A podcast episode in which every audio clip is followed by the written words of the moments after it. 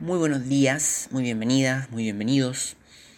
Martes 28 de abril del 2020, mi nombre es Juan Pablo Vázquez y esto es Historia de América Latina 2. Semana 6 de eh, nuestro semestre.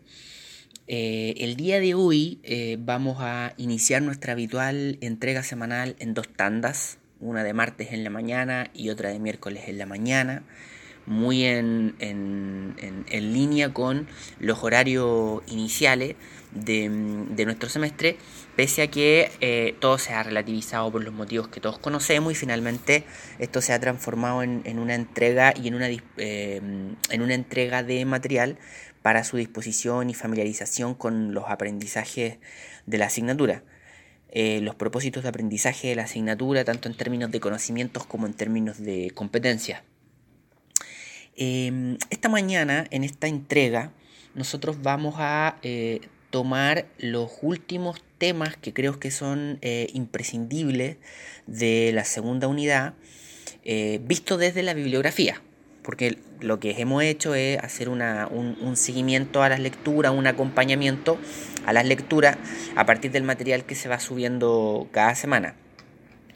El día de hoy entonces vamos a hacer nuevamente ese seguimiento a las lecturas, ese acompañamiento a, las lecturas semanales. Em, pero insisto, eh, estas lecturas semanales asociadas a las últimas problemáticas eh, que son imprescindibles en, la segunda unidad, que están presentes en la bibliografía. Y mañana eh, lo que vamos a hacer en la entrega de mañana va a ser una propuesta de calendarización, mañana miércoles 29 de abril, una propuesta de calendarización del semestre a partir de, digamos, a partir del día de hoy. El, nuevo calendario tomaría actividades a partir del día de hoy, pero lo vamos a, plantear mañana.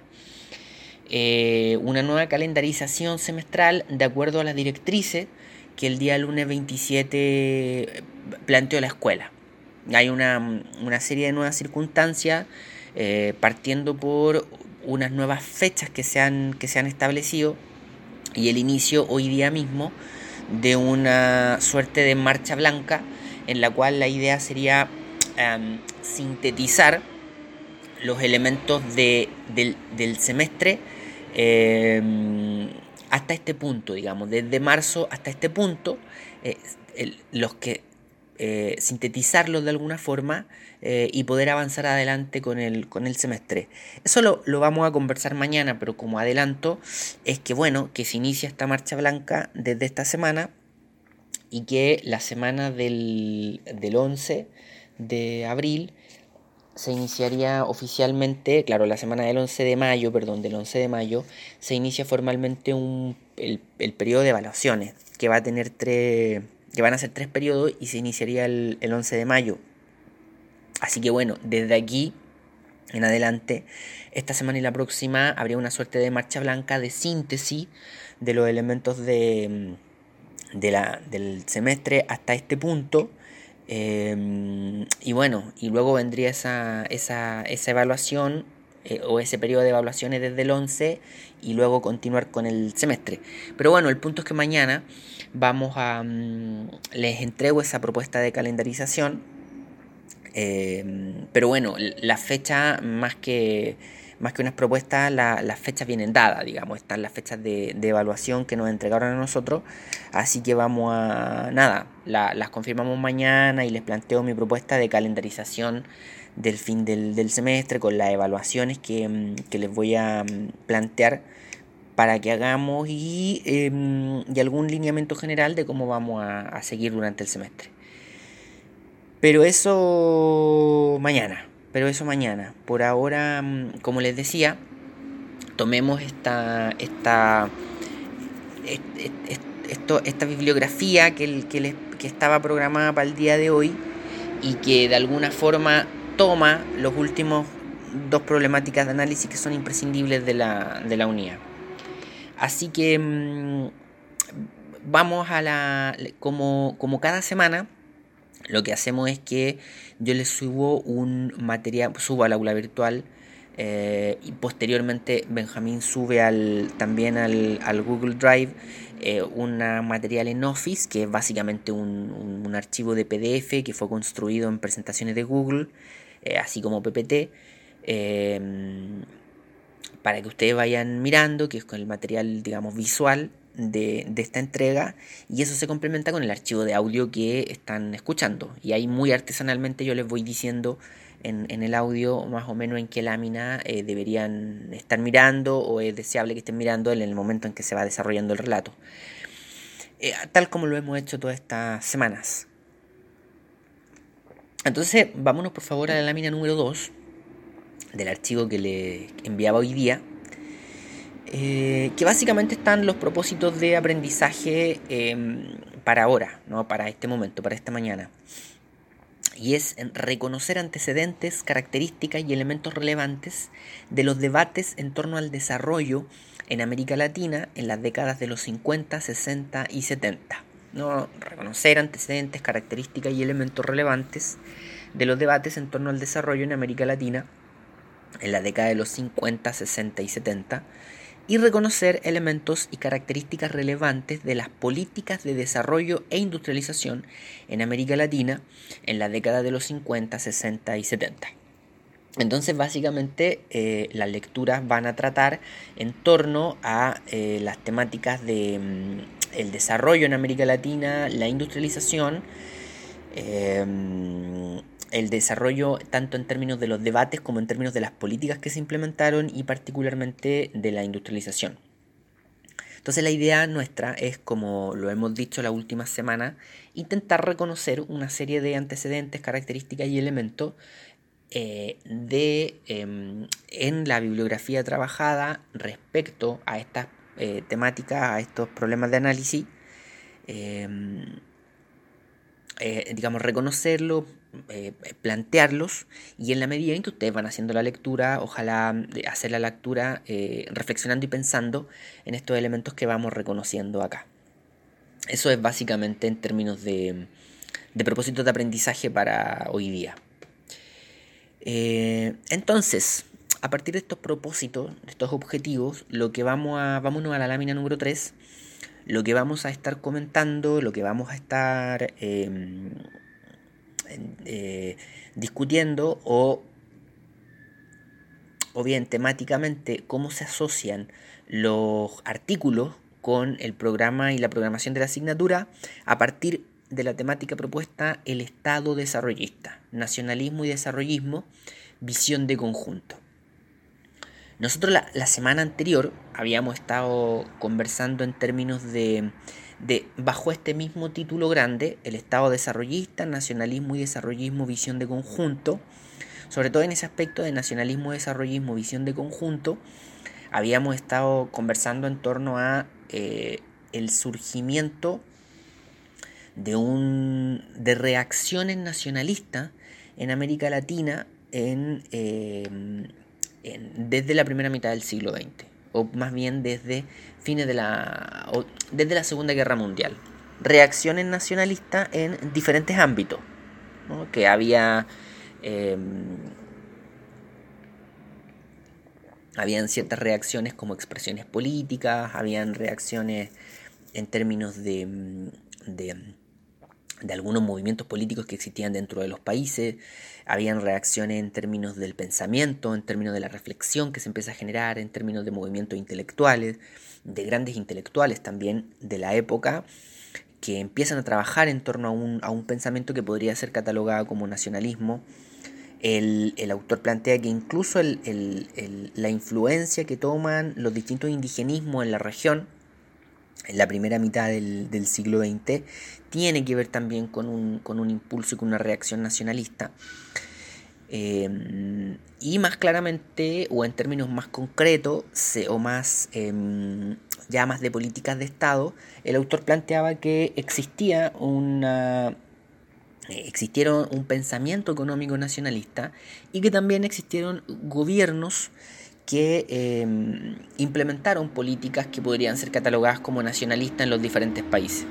Y ahí los autores hacían un, vínculo entre eh, lo que llamamos comúnmente como el populismo clásico latinoamericano o eh, los gobiernos nacional populares eh, clásicos latinoamericanos del, siglo XX y que ellos, esos gobiernos, habrían tenido esta, esta suerte de nacionalismo o, por lo menos implementado algunas políticas nacionalistas como Lázaro Cárdenas en México, como Getulio Vargas en Brasil y como el, gobierno de Perón en Argentina. Em, y, bueno, en el caso de, Lázaro Cárdenas, eh, son varias características, pero nosotros planteamos así muy rápidamente eh, la política de los recursos naturales de Lázaro Cárdenas, em, que básicamente se refiere a la nacionalización del petróleo, eh, su intento de industrialización a partir de proyectos nacionales, en el caso de Tulio Vargas habían varias características ahí presentes, em, eh, pero también había una, un, un, intento muy intenso de búsqueda de nacionalización, perdón, de industrialización, en este caso brasileño con, el, con Getulio Vargas en el gobierno, había también una política de recursos naturales que em, empujaba eh, hacia eh, la nacionalización de, los recursos naturales, eh, había un fortalecimiento de la economía nacional, del mercado interno, etc. Y en el caso de Perón, muy similar al de Getulio Vargas, pero con, además con, con características y elementos políticos que son bien especiales. pero que también en, términos de esto que estamos conversando hay toda una lógica discursiva en términos de la soberanía nacional, de la economía nacional y popular. También hay una, un, discursivamente se plantea el desarrollo de la industria nacional. Em, también una cosa bien potente con los recursos naturales. Entonces, finalmente los autores planteaban que para estos tres gobiernos se podía plantear una lógica de, eh, de, de una economía nacionalista y también de Estado eh, relativamente corporativo. Eso conversábamos nosotros la, semana anterior. Em, o la última vez que. O la, última sesión o el último episodio. Em, entonces, ahora vamos a intentar, bajo el, mismo paraguas, ¿no? O bajo el mismo título grande que nos plantea el texto de, de este nacionalismo, perdón, em, la programación y el programa de este nacionalismo en América Latina Vámonos más particularmente a, esto que nos plantea como el Estado desarrollista. ¿Ya? El Estado desarrollista. Y esto del desarrollismo. Em, bueno, nosotros, yo a mí me, gustaría mucho tener más tiempo para poder eh, conversar todos estos temas. Eh, más que hacer un, acompañamiento a las lecturas, me, gustaría en algún momento que pudiésemos desarrollar estos temas más en profundidad, porque si bien em, las lecturas que son seleccionadas, que han sido seleccionadas y que están a su disposición, eh, son, son buenas lecturas, son buenos textos que plantean una serie de, de, elementos bien interesantes. También hay otras cosas que se quedan, que se quedan al margen o que se quedan cortas o que merecen un análisis más profundo. Em, que merecen un, análisis, digamos, más, complejo.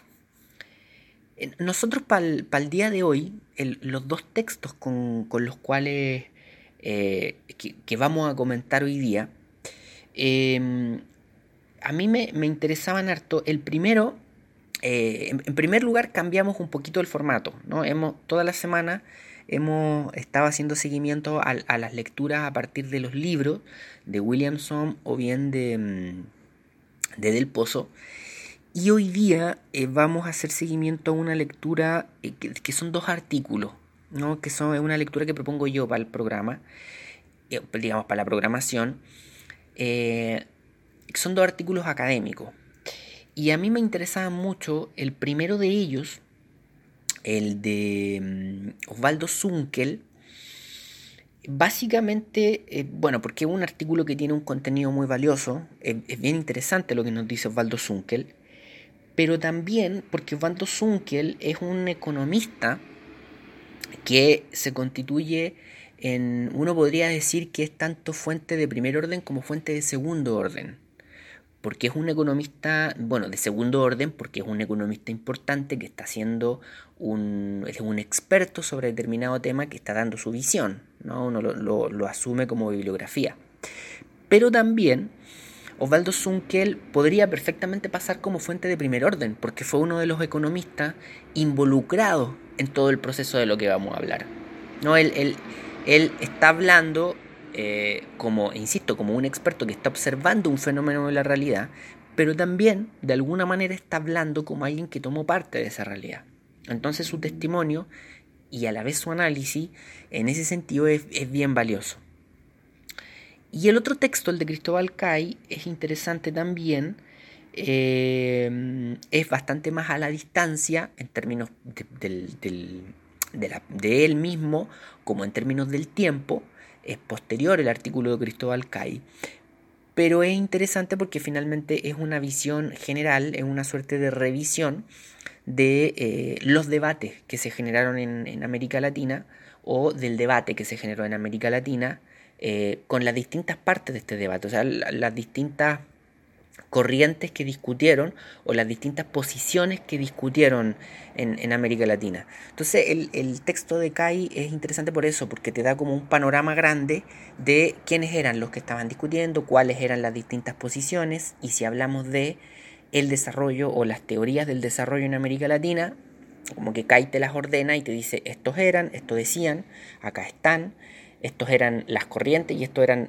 incluso los nombres de los intelectuales que discutían tal corriente y además te explica qué pasó en términos de las políticas económicas. Desde su punto de vista, claro, pero, pero de alguna forma es ese, ese panorama. Así que em, me, me, interesaba mucho esto, me interesan mucho estos artículos porque te ofrecen esa, esa posibilidad. Equipo, este audio lo dejamos hasta acá eh, y seguimos en un audio siguiente. Decíamos entonces que nos interesaban los dos artículos que, em, del, día de hoy. Em, básicamente porque eran buenos artículos que te permitían tener un panorama general. El texto de Kai era, bueno, eso, ¿no? Un artículo que organiza, ordena bastante bien el debate, las distintas partes, quienes discutieron, quienes debatieron. Y el texto de Osvaldo Zunkel es interesante porque, bueno, su contenido es muy interesante, lo que él plantea es muy interesante, pero además em, su, testimonio, su análisis es a la vez que un análisis económico, eh, académico, es, eh, intelectual, también es un testimonio bien interesante porque él fue uno de los economistas que participó en todas estas discusiones en tiempo vivo, ¿no? en, tiempo presente, fue parte de todo este proceso. Pero ¿de qué proceso estamos hablando? ¿De qué estamos discutiendo? ¿no? ¿De qué se trata esto del Estado desarrollista en América Latina? ¿De qué se trata esto? De la discusión en términos del desarrollo.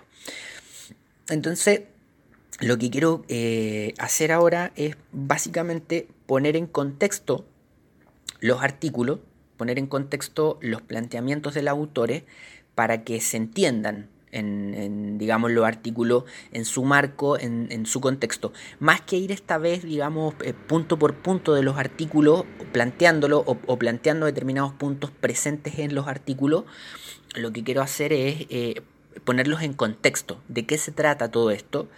Eh, y em, además con el, con el desafío em, de hacerlo en poco tiempo decíamos ya varias semanas, desde hace varias semanas atrás, que, bueno, que es importante que se establezca en, en, poco tiempo, que los audios nos habían quedado muy extensos. Eh, y en este caso, además, ya sabemos que hay que reordenar un poquito el, semestre. Entonces, eh, el desafío es que. El, desafío el desafío de cada semana, que no siempre lo, lo supero, pero que esta vez espero sí superarlo, que, que el audio quede en poco tiempo. Eh, bueno, yo decía que además eh, está un poco la, expectativa de tomar algunos de estos temas y desarrollarlos más en profundidad porque son porque, porque se lo merecen, ¿no? porque son necesarios de mirar más en detalle. Y uno de esos temas que creo que tiene esa característica es justamente el, que conversamos ahora. Pero bueno, ¿de qué se trata esto del Estado desarrollista en América Latina? ¿De qué se trata esto del desarrollo? Eh, a ver, es, un tema un, poco complejo que, puede tener dos grandes puntos de partida. Em, Eh, por favor ahora eh, pasen a la lámina número 4 del archivo. Entonces, este tema del desarrollo y el Estado desarrollista en América Latina perfectamente puede tener dos puntos de partida. Em, desde el punto de vista, desde un punto de vista más global, desde un punto de vista más del mundo, ¿no? más, más del, sistema mundial, y desde un punto de vista más específico de América Latina. Eh, no vamos a desarrollar en, profundidad lo primero, pero hay que decir que en el mundo, ¿no? en, el sistema mundial, a fines de la década de los 40 empezó a, eh, más, más, específicamente ya terminada la Segunda Guerra Mundial, eh, iniciándose la Guerra Fría, empezó un debate por la problemática del desarrollo. Y cuando hablamos de la problemática del desarrollo, básicamente, como muy bien lo plantea Osvaldo Zunkel, en realidad estamos hablando de las problemáticas de los países que nunca se industrializaron, que no alcanzaron la industrialización.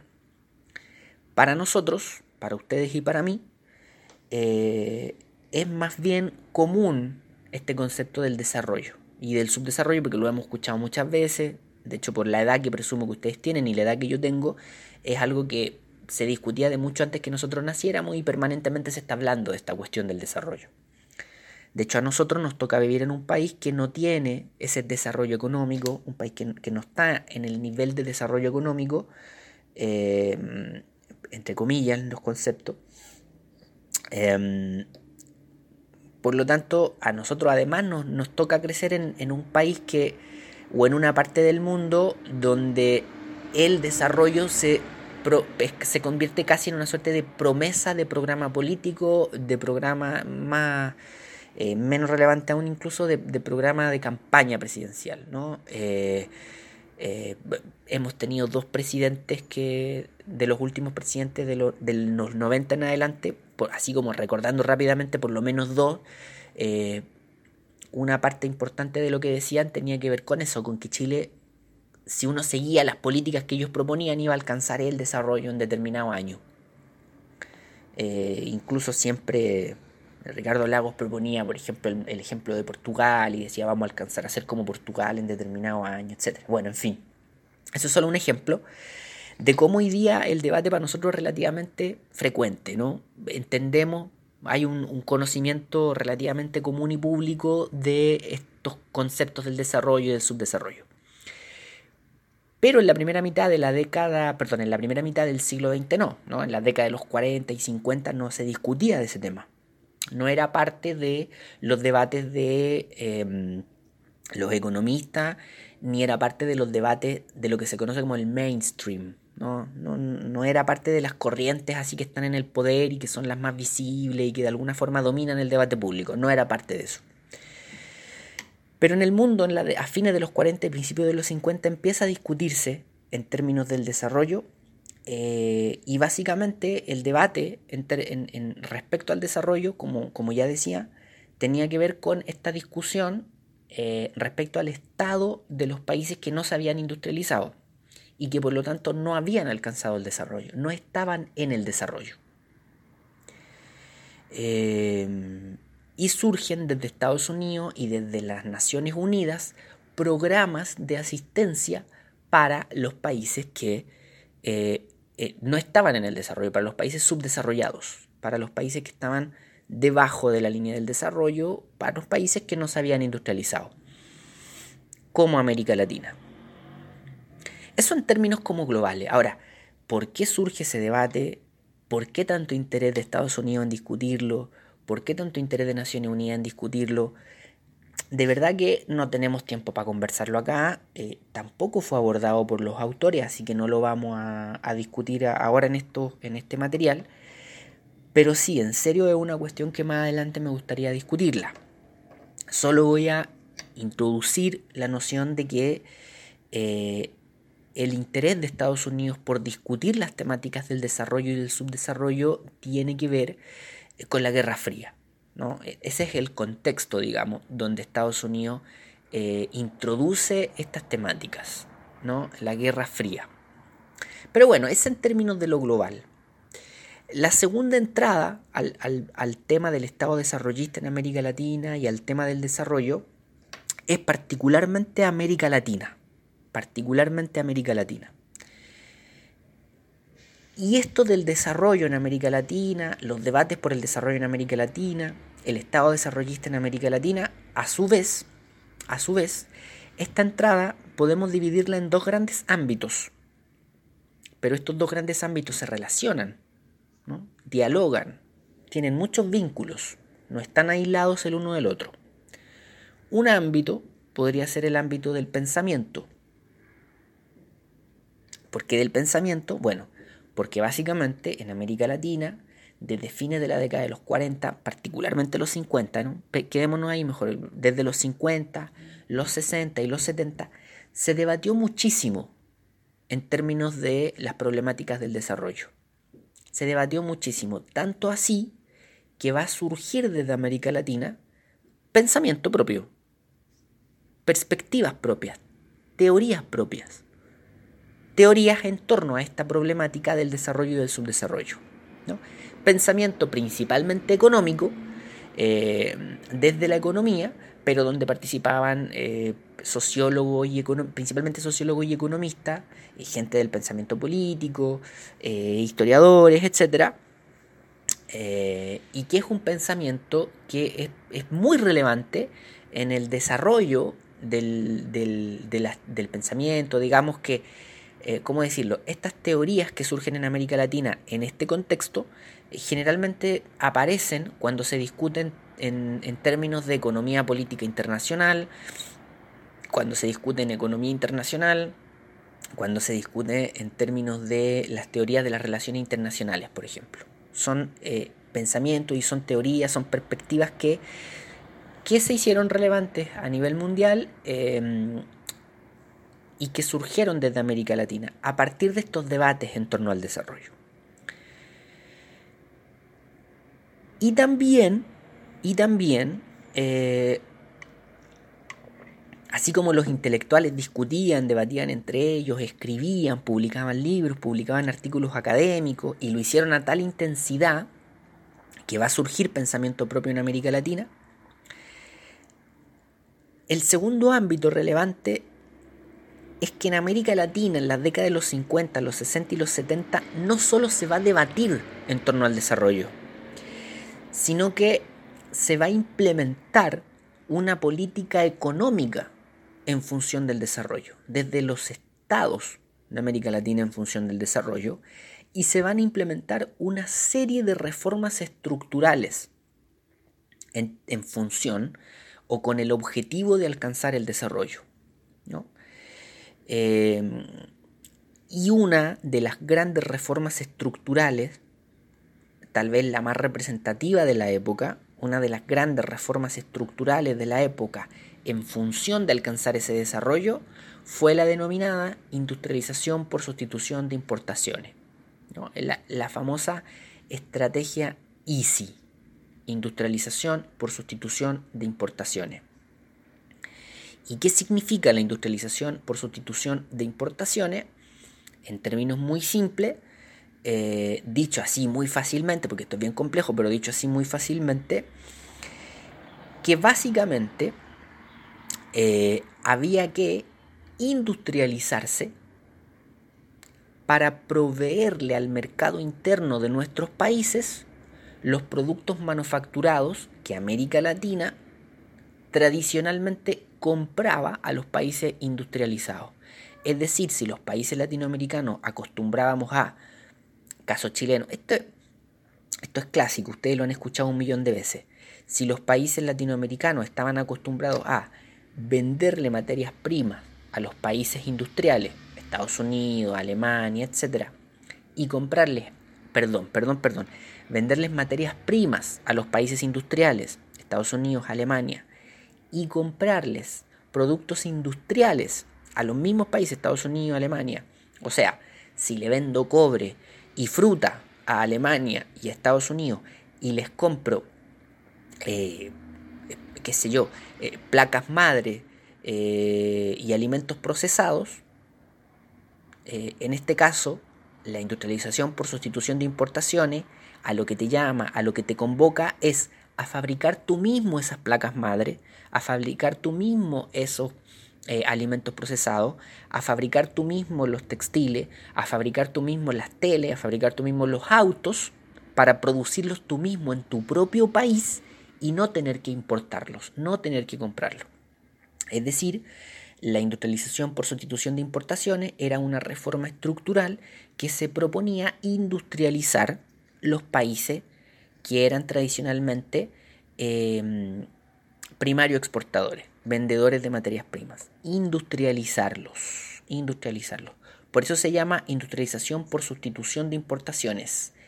Industrializar nuestros países para sustituir esas importaciones. ¿no? Eso que compramos en el extranjero y que tenemos para acá, reemplazarlo por nuestros propios productos. Entonces en América Latina, durante al menos tres décadas, vamos a estar pensando en eso, trabajando en torno a eso, implementando esa reforma y además, finalmente, y aquí un spoiler, eh, viendo cómo eh, terminó por no funcionar, viendo cómo se nos se nos arrancó la oportunidad. Por eso digo estos dos ámbitos. Por eso si ustedes miran, examinan la lámina 4, vamos a tener por una parte donde dice el Estado desarrollista en América Latina, el desarrollo, por una parte el pensamiento, y por otra parte política económica, reformas estructurales. Porque todos estos debates por el desarrollo, este desarrollismo, este Estado desarrollista en América Latina, como que de alguna forma va y viene por estos dos mundos. Insisto, dialogando, no en oposición, en un diálogo permanente. Em, entonces, tratemos de, contextualizar un poquito más y le damos fin al audio, pero contextualicemos un poquitito más.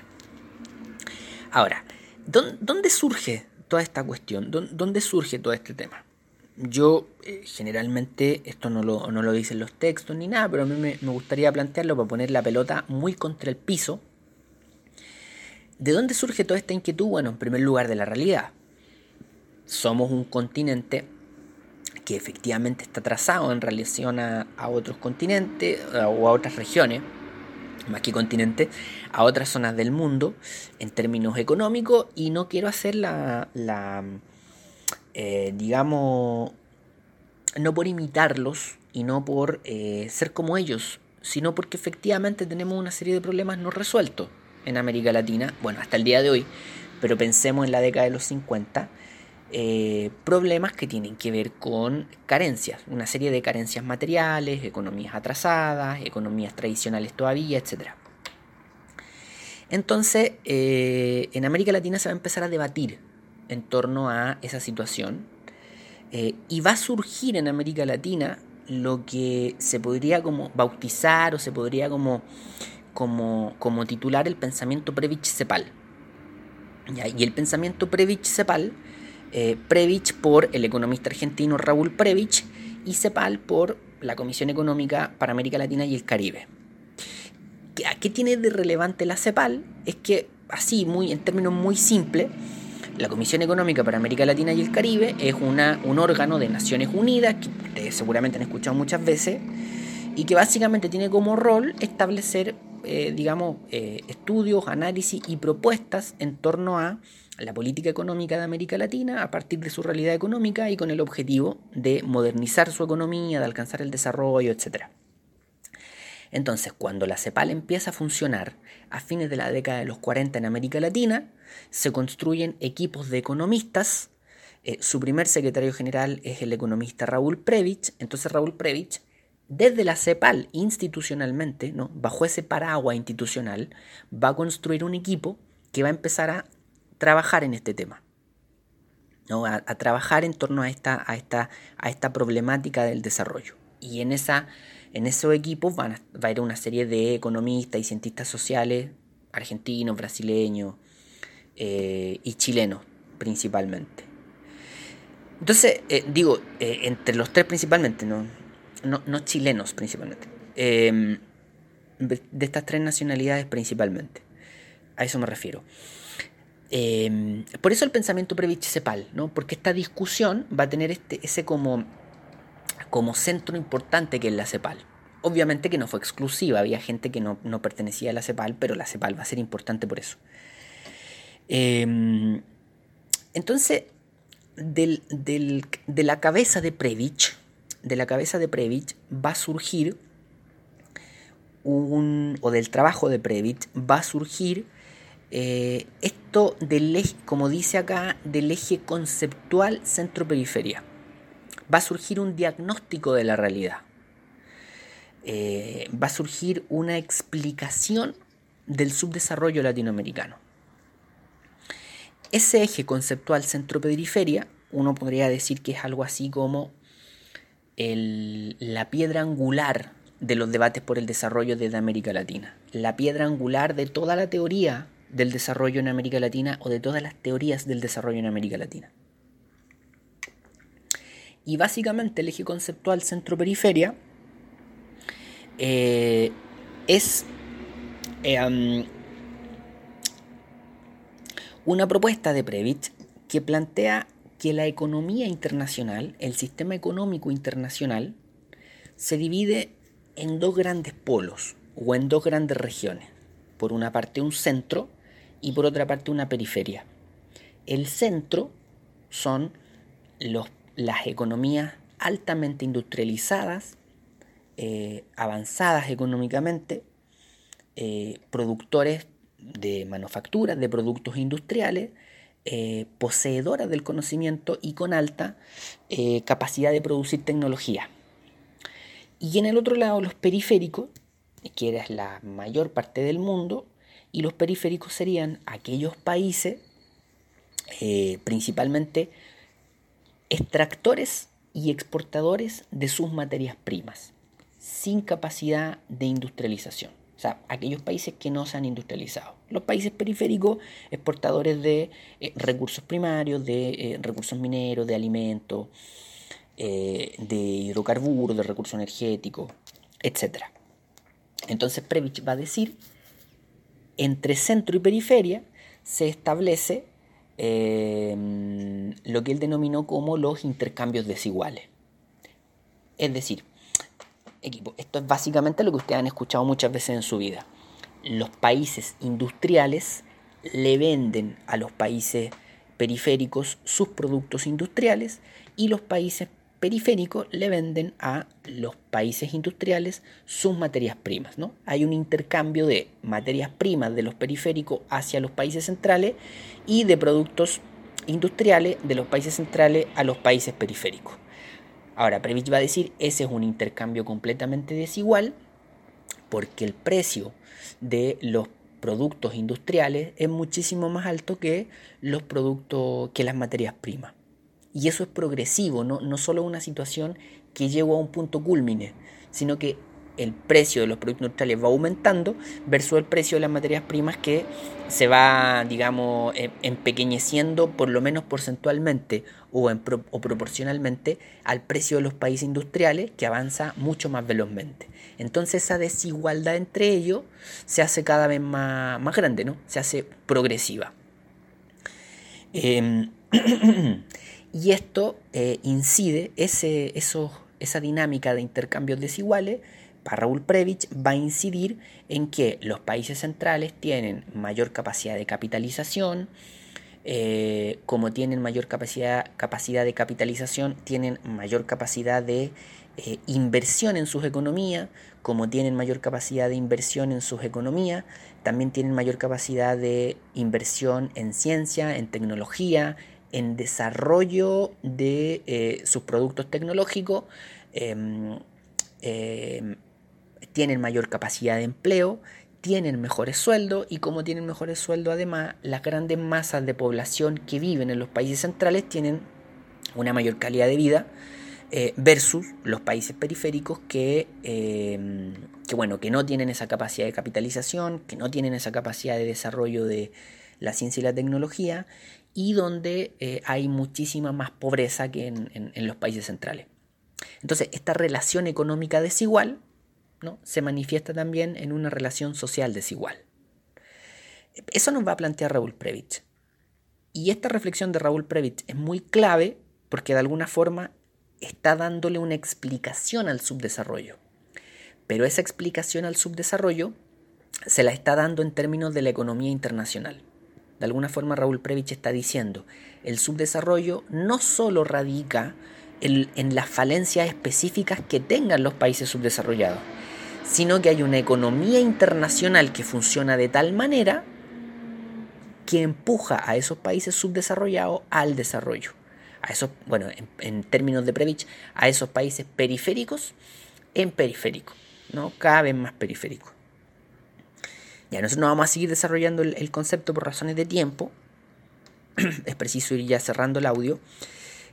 Pero eh, ese eje conceptual se va, eh, digamos, se constituye, insisto, en una pieza fundamental, en la piedra angular del pensamiento latinoamericano en torno al, desarrollo, en torno al subdesarrollo, eh, desde la década de los 50 en adelante.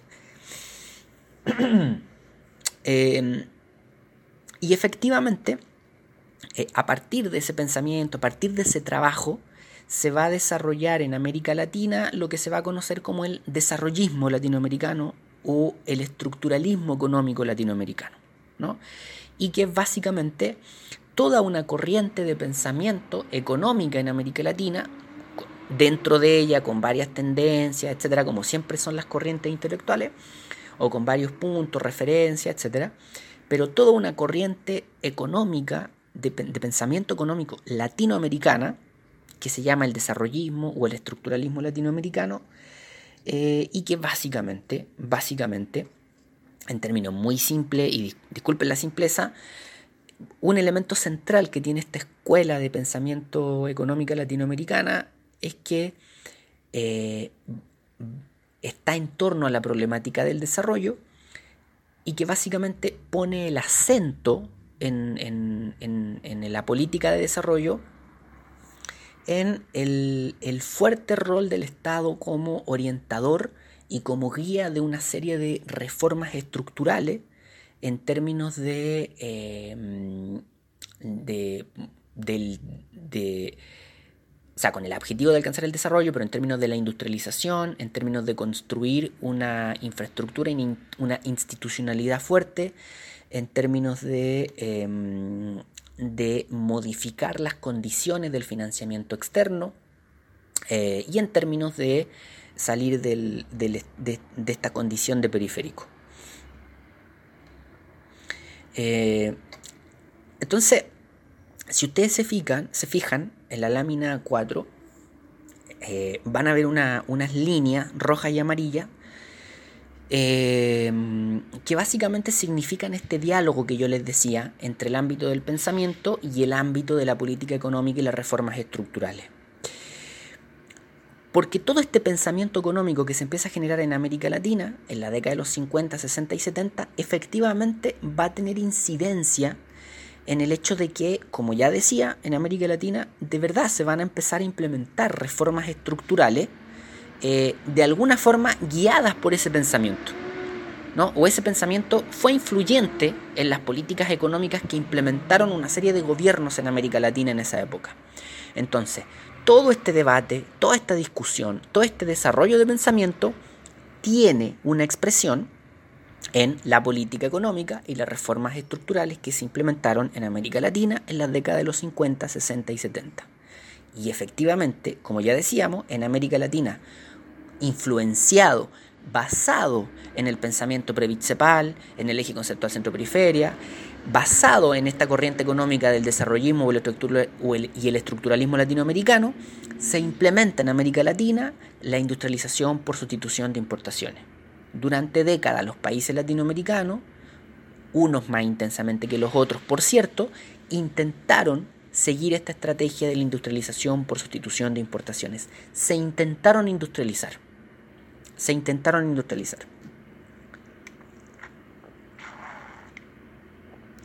¿Ya? Em, bueno, e-, ese es, digamos, el contexto donde están ambos artículos. Y uno de los artículos, particularmente el de Zunkel, además de de alguna forma relatar este momento, también tiene una propuesta de por qué fracasó la industrialización. Porque, digamos, más allá del análisis que podamos hacer, sabemos que no somos un continente industrializado y que particularmente no estamos en un país industrializado. Entonces ahí se plantea desde una mirada crítica eh, cuáles serían las fallas, las falencias, los límites del proceso de industrialización por sustitución de importaciones. Evidentemente que hay una cuestión política de por medio, una cuestión de histórica, eh, política e histórica de por medio, pero, pero también hay una reflexión crítica hacia adentro en, el artículo de Zunkel de cuáles serían las fallas estructurales que tuvo el proceso de industrialización. Em, eso, y un, último elemento que hay que tener en cuenta y que está presente en los textos también, es esto que está al final de la lámina de 4 y que dice teoría de la dependencia. Porque en América Latina, en todo este contexto, en todo este marco que acabamos de describir en las décadas de los 50, 60 y 70, desde la mitad de la década de los 60 surge en América Latina un pensamiento eh, muy crítico muy crítico que con el tiempo se denominó teoría de la dependencia. No es que ellos se hayan eh, puesto a sí mismos, se hayan llamado a sí mismos eh, dependentistas, pero se les denominó teoría de la dependencia y que básicamente era un pensamiento que, em, o era una propuesta teórica que aceptaba el eje conceptual centro-periferia. Ellos partían desde este elemento del centro y la periferia desarrollado por Previch, pero lo reinterpretaban establecían una, interpretación propia respecto al, eje conceptual centro-periferia y en términos extremadamente generales, extremadamente generales, esto es muy interesante de discutir y muy profundo, pero en términos muy, muy generales, ellos planteaban que además de que existía este intercambio desigual entre centro y periferia, ellos van a decir, además hay una eh, bueno, había un intelectual brasileño, Teotonio dos Santos, que decía, hay un subdesarrollo inducido. Entre países centrales y países periféricos hay una relación inducida.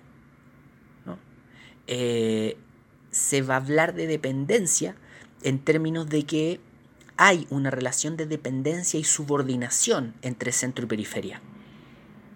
¿Y, de qué se trata esto? y lo voy a decir eh, en, palabras de uno de los intelectuales de la dependencia y bien, y bien rápidamente. Los teóricos dependentistas van a decir desarrollo y subdesarrollo no son opuestos. El subdesarrollo no es una anomalía del sistema económico. No es que algo salió mal en los países subdesarrollados. No.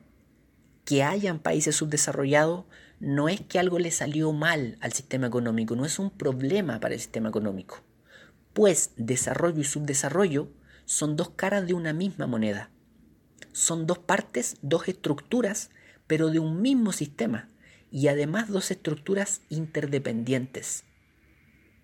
Para que haya desarrollo, debe haber subdesarrollo. Para que hayan países altamente desarrollados, deben haber países subdesarrollados. Hay una relación de dependencia. Entonces los dependentistas van a decir, sí, está bien el eje conceptual centro-periferia, está bien descrito, está bien planteado. Pero el problema es que mientras existe ese sistema económico internacional, los países subdesarrollados no van a poder salir de su subdesarrollo, porque el sistema de alguna forma eh, está hecho en función de esta relación, ¿no? de esta relación de dependencia de desarrollados y subdesarrollados para que existan esos países altamente industrializados y tecnológicos, se necesita a esos países dependientes que le exportan sus materias primas y que viven en las condiciones que viven. ¿no? El subdesarrollo es un producto histórico del capitalismo internacional, del sistema económico internacional. Eso en términos muy generales van a decir los dependentistas y desde la segunda mitad de la década de los 60 van a discutir con, con digamos, con tanto con los desarrollistas como con los de la economía clásica, obviamente. Em, entonces, bueno, bueno, el spoiler final es que la industrialización por sustitución de importaciones es una estrategia que fracasó en América Latina. Y para saber por qué fracasó en América Latina hay varias explicaciones. Eh, los dependentistas tienen una, los estructuralistas tienen otro, los de la economía clásica tienen otro, quienes ganaron tienen otras, los neoliberales tienen otra. Pero, pero la propuesta de Osvaldo Zunkel es bien interesante, y, porque él lo hace muy honesta y críticamente, y él, habiendo sido parte de estos debates, eh, eh, Osvaldo Zunkel tenía elementos de los teóricos de la dependencia, pero también tenía muchos elementos del desarrollismo o del estructuralismo latinoamericano. Y era de los economistas que estaban en esta discusión. Así que es bien interesante su, su texto. Entonces, estimadas y estimados, ese es el contexto general en el cual están los artículos, ese es, su, ese es el marco histórico en el que están, ese es el desarrollo de la, de, la, de la, política económica en la época y ese es también el desarrollo de los debates, no el desarrollo, sino que el contexto político y también intelectual en el que está esta temática tratada por, lo, por los artículos. Así que bueno, dejamos el audio hasta acá, dejamos la, el día de hoy hasta acá y como les mencionaba hace un ratito, eh, el día de mañana vamos a, a, tratar de organizarnos bien. Les voy a dar una, una, propuesta de, o más bien una calendarización de cómo vamos a seguir en el, en el semestre. El sistema no va a cambiar mucho porque va a seguir siendo eh, eh remoto. Mm, vamos a, yo voy a seguir enviando material para que ustedes lo puedan seguir trabajando. Pero sí voy a, bueno, mañana, mañana conversamos. Lo que pasa es que necesito eh, saber eh, eh, si, si, este sistema remoto funciona. Tengo la impresión que sí, porque, porque bueno, algo me han comentado, pero, pero, mm, pero bueno, en fin, mañana reorganizamos el semestre y mañana vemos cómo vamos a, a seguir adelante. Eso, muchísimas gracias por esta mañana y nos veremos el día de mañana.